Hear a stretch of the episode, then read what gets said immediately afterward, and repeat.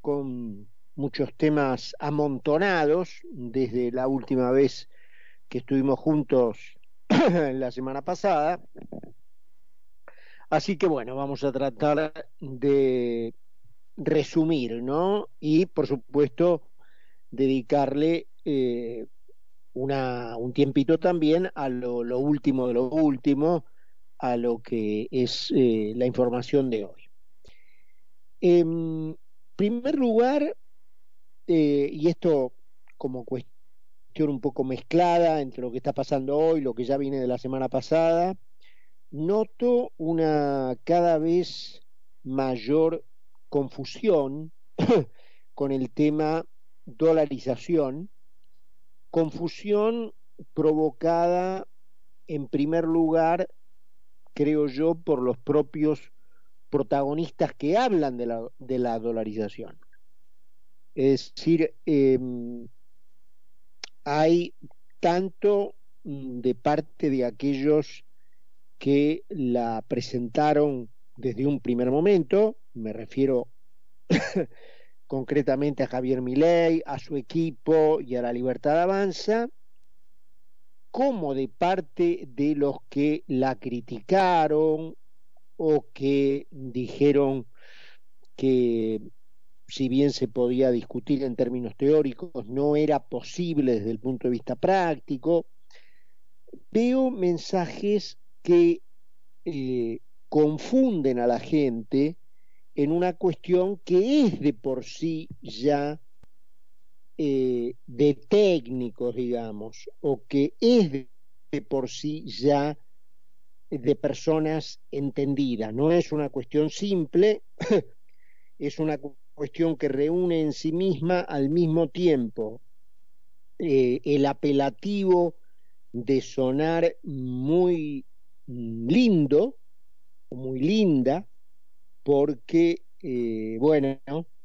te habla de una moneda que tiene un valor per se, de tener por fin un instrumento para realizar transacciones seguro, confiable, duradero en el tiempo, un instrumento con el que se podría ahorrar, es decir, todas las cosas que ya conocemos, no solo del dólar, sino de una moneda, de cualquier moneda que cumpla con las características que justamente tiene que tener una moneda, es decir, ser un elemento de intercambio para las transacciones comerciales, ser una reserva de valor y ser una unidad de cuenta, es decir, eh, un, una unidad, una herramienta con, como su nombre lo indica, que te permita llevar las cuentas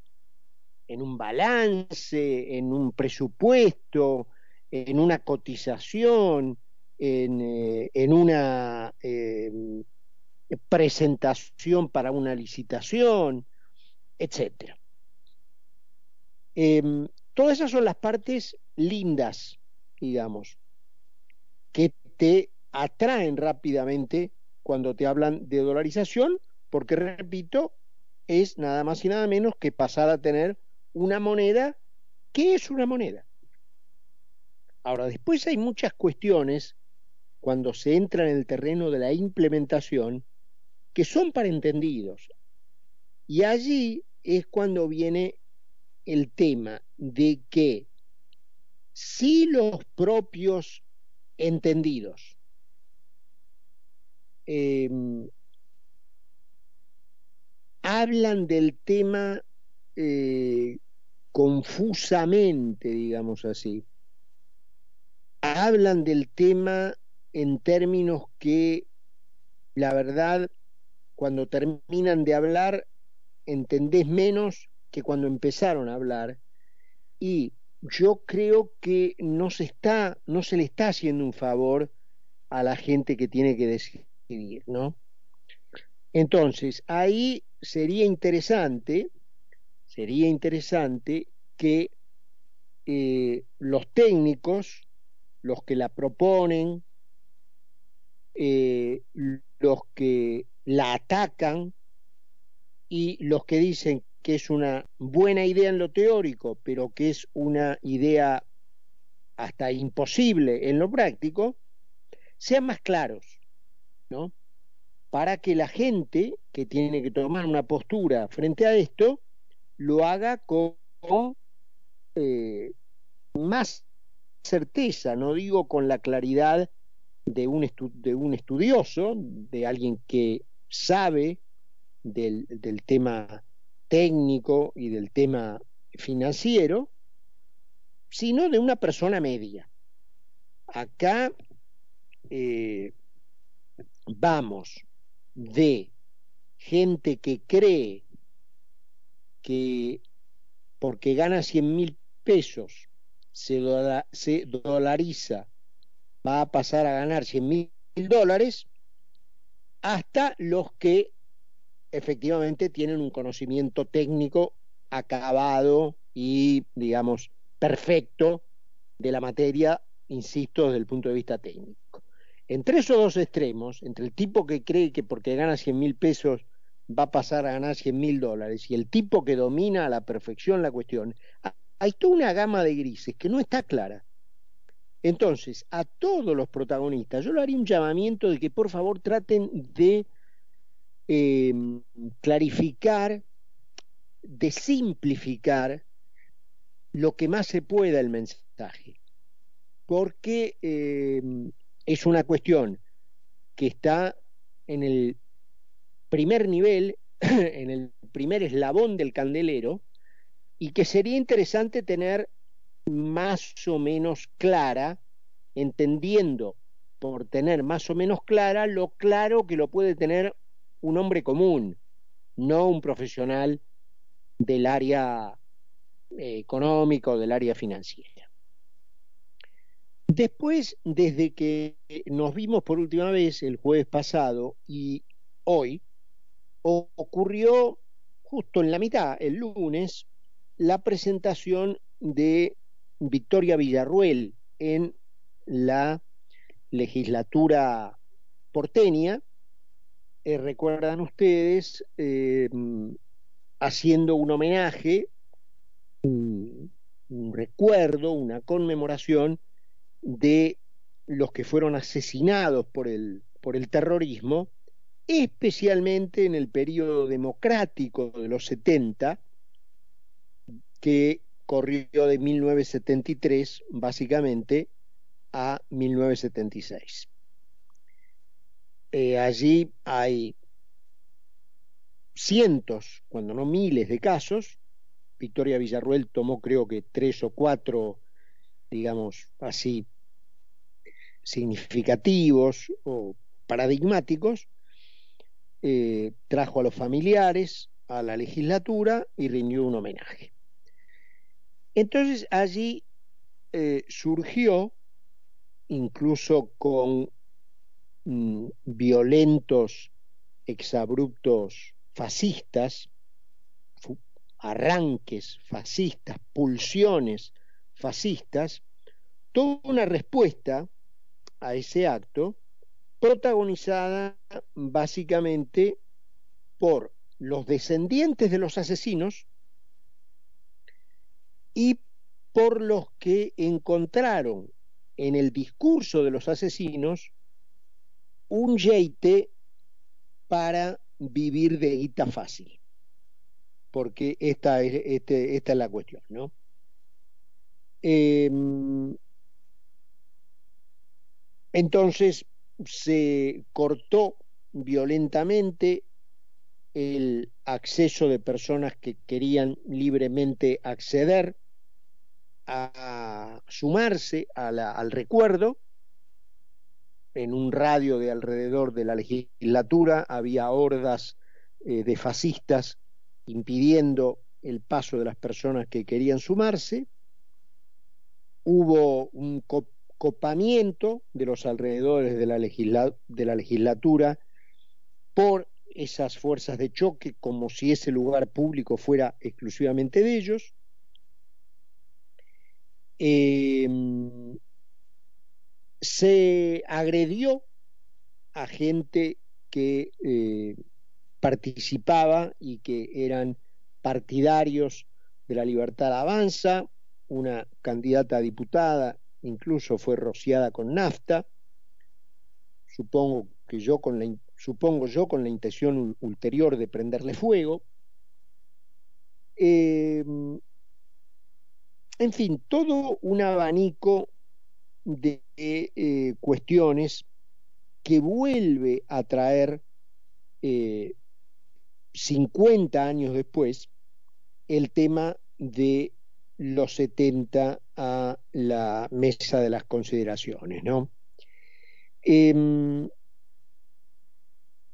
entonces, digamos, em, yo creo que hay eh, un desafío, es decir, es, para, eh, paradójico, ¿no? Porque Villarruel se llama Victoria, y yo creo que Victoria le planteó un desafío a la victoria, porque las huestes del setentismo, digamos así, esta batalla, entre comillas, cultural por eh, instalar la idea de que los guerrilleros eran un conjunto de jóvenes idealistas que defendían los derechos del pueblo pobre en contra de una minoría oligárquica que eh, quería imponer eh, los puntos de vista de la extranjería en la Argentina y que como no tenía fuerza propia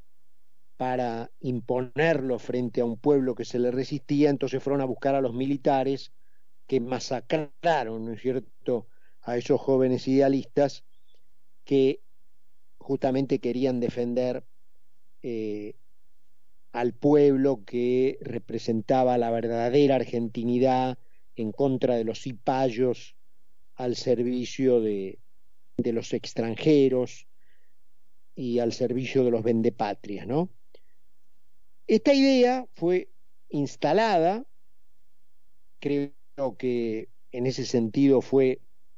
fueron contundentes la palabra de la adolescente, puber, hipermillonaria diputada de Unión por la Patria, Ofelia Fernández, en el sentido de confesar abiertamente en estos días pasados que, y acá soy textual a lo que dijo ella, eso fue lo que aprendimos en la escuela, lo cual es efectivamente cierto, porque este machaque fue eh, lo que se transmitió con toda intención, por supuesto, durante 40 años, básicamente desde la recuperación de la, de la democracia, a cuatro generaciones de argentinos que fueron educados, yo diría adoctrinados bajo esa idea. Entonces,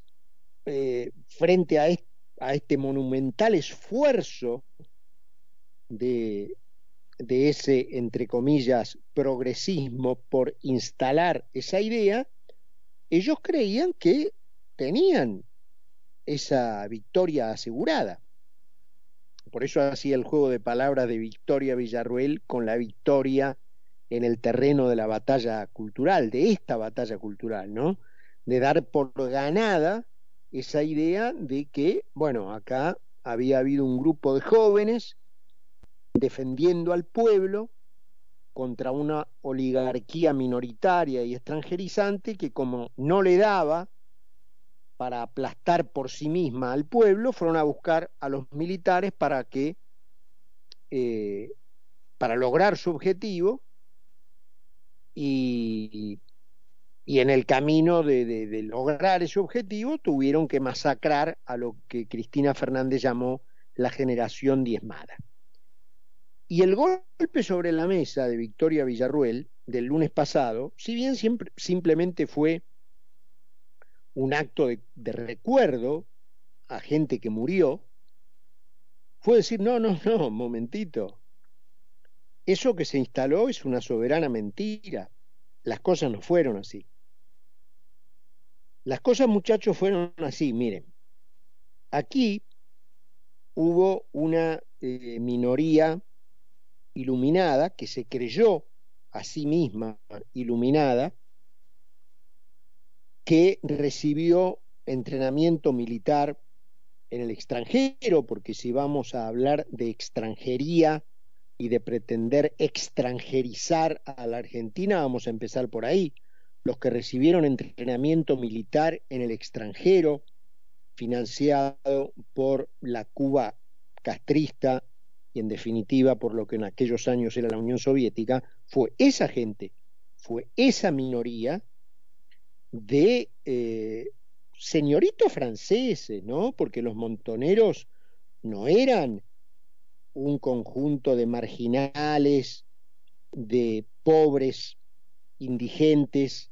que peleaban por un plato de comida. No, no, no, no, no, no. Los montoneros eran señoritos afrancesados,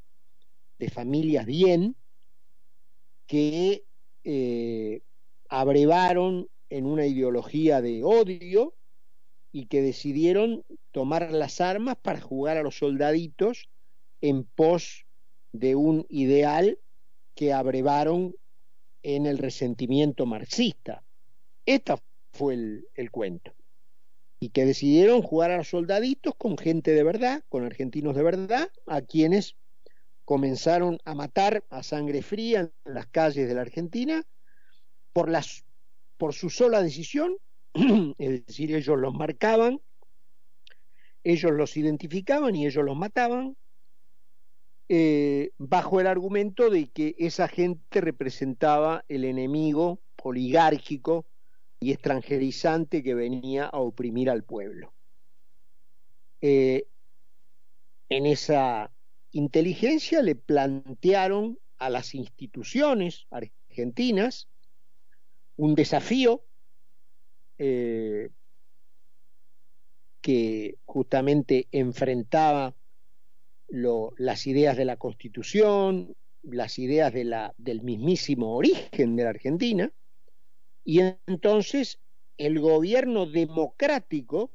peronista de aquel entonces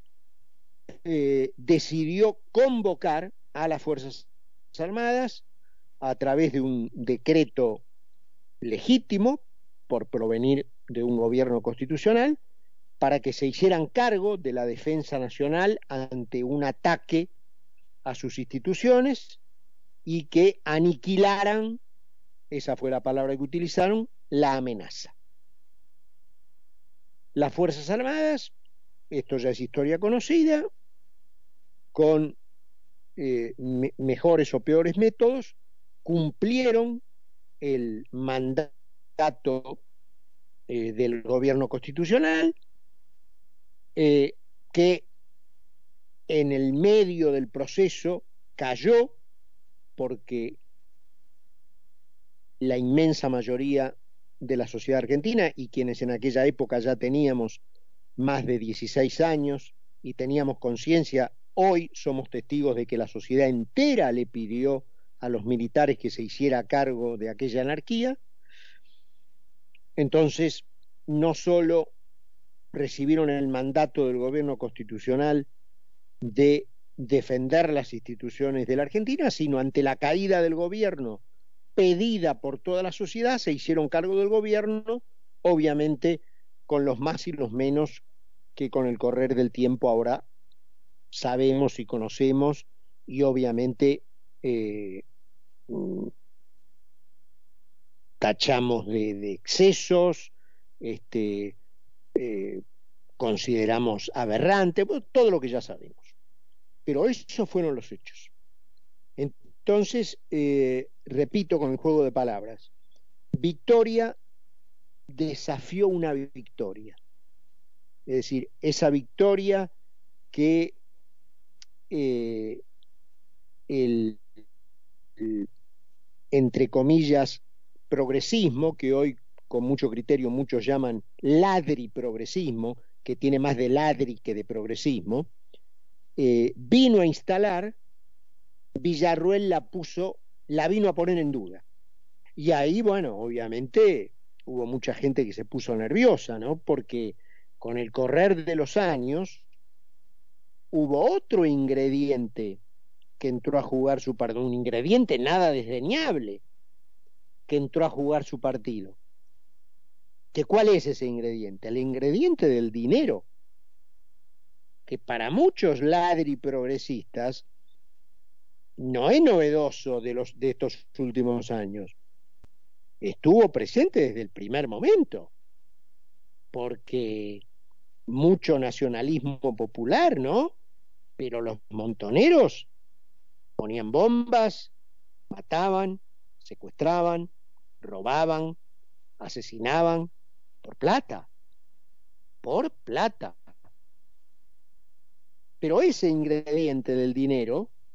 que estuvo presente incluso para los militantes,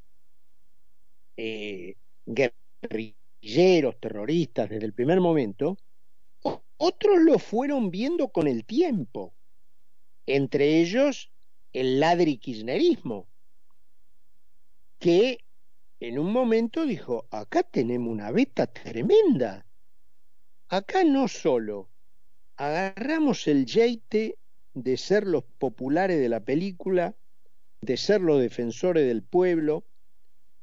de ser los perseguidos, de ser los descendientes de los jóvenes idealistas, de ser los eh, perseguidos por defender los derechos humanos, acá no solo agarramos todos los beneficios de, ese yeite, sino que agarramos la guita. Entonces vamos a tirarnos de cabeza con esto. Y allí se incluyeron desde ya el yeite de las indemnizaciones, millonarias en dólares, el yeite de asaltar nuevamente al Estado por la vía de atornillarse a sus sillones, acceder a sus privilegios y volverse millonarios como de hecho se han vuelto, empezando por supuesto por la familia Kirchner y siguiendo por todos sus acólitos, que hoy son supermillonarios y han llevado paradójicamente a aquellos de los que se llenaban la boca, esto es, los pobres, a la miseria total. O sea, si hoy, si antes eran pobres, hoy son directamente, han caído en la miseria completa, llevados de la mano por quienes decían que venían a defenderlos. Entonces, el yeite de la guita no es un tema menor, ¿eh? No es un tema menor. Entonces yo me pregunto, eh, porque obviamente aquella cuestión del pueblo este, y de la idea de los valores, si lo llevamos a los orígenes de la Argentina, de los gauchos, ¿no? Pobres,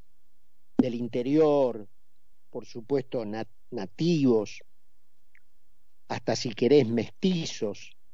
versus la figura de lo que yo llamo el señorito, ¿no? Urbano, formado, universitario, entre comillas afrancesado, porque estaba muy influido por las ideas en boga en Europa en ese momento, versus lo nacional, versus lo telúrico, ¿no? Alrededor de esos dos estereotipos se formaron intelectualizaciones que vieron también este, la posibilidad de generar un eh, agrupamientos políticos, digamos, alrededor de la figura de lo que en la Argentina fue, la Argentina de los niños fue el gaucho, bueno, todas las corrientes que hoy denominaríamos populistas, empezando por el mismísimo peronismo. Y alrededor de lo que en esos orígenes la Argentina era la figura del señorito, bueno, lo que hoy eh, son aquellos partidarios de la integración de la Argentina al mundo, de la libertad de comercio, de los derechos individuales, del gobierno limitado, de todo eso, ¿no es cierto? Eh, y allí hubo una incompatibilidad con la cual la Argentina nació, enfrentando estos dos modelos, que a la vuelta de 200 años no se ha conciliado. Ahí están, con distintos nombres, eh, pero ahí están, ahí, ahí seguimos, ahí seguimos. Y esto se ha profundizado tanto, se ha hecho tan odioso este caldo de cultivo, que hoy en día eh, están tan enfrentadas estas dos teorizaciones que se ha llegado al punto en gente que piensa negro porque su adversario piensa blanco. No porque el tipo esté convencido de que negro sea lo mejor. Él piensa negro y vota negro, esto es una, digo figurativamente por elegir un color, ¿no? Piensa negro y vota negro porque aquel al que, que convencieron que era su enemigo cree blanco y vota blanco. A lo mejor si ese enemigo que le fabricaron por intereses, por guita, por privilegios, no existiera, él también pensaría blanco y votaría blanco, porque después de todo, atrás de esas ideas no, no hay más que sentido común y además son las ideas que han hecho florecer a los principales países de la Tierra hoy. Pero el tipo, aún con esa prueba de que esas ideas son las que hacen progresar a los países, son las que hacen llevar a los países a la, a la riqueza, el tipo dice, no, yo, aunque, aunque me demuestres que esa es la fórmula del éxito, yo voy a seguir votando lo otro, porque vos sos mi enemigo. Entonces, hay un caldo de odio que es lo que, va más allá del sentido común, que es lo que impide el arreglo de la Argentina. Y ese caldo de odio nació con la Argentina hace 213 años y nunca le pudimos encontrar la vuelta. Ocho y media en Buenos Aires. Eh, y está bajando más la temperatura. Ahora hay 12 grados. Presentamos el programa y estamos de regreso. Carlos Mira y Carlos Poncio hacen Mira quien habla por concepto 955. ¿Sabías que todos los accidentes por inhalación de monóxido de carbono son evitables? Chequea que la llama de tus artefactos sea siempre azul. No olvides ventilar los ambientes de tu hogar todos los días.